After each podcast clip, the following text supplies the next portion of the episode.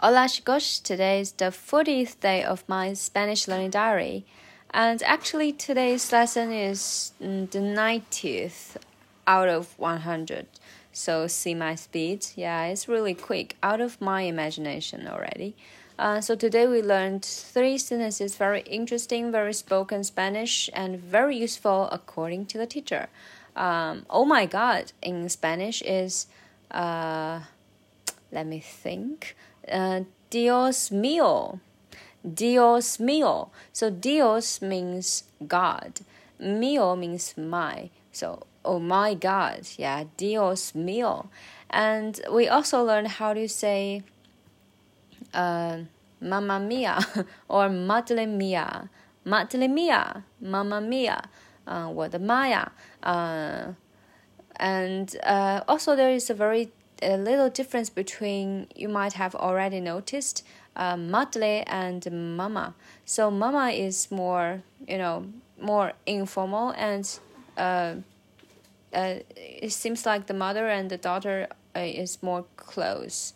Uh, so uh, if you feel very very close to each other, you can say mama. And if you feel a little bit not that close, then uh, also or, or, more formal, you can say madre.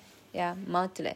Okay, so now it's time to wrap up a little bit. Um, oh my God, Dios mío, Dios mío, um, Mamma mia or Madre mia. Okay, and uh, now let's uh, return to what we learned yesterday. Just one sentence as well. Uh, you sit here. Yeah, uh, and I actually uh, not until today I I uh, I know that this sentence can also be used to show your you know affection to someone your you know your your, your kindness or you want to show your um, you know behave yourself in front of someone you uh, you are a bit into, you know what I mean? So uh, you can say uh, uh, siéntate aquí, siéntate aquí.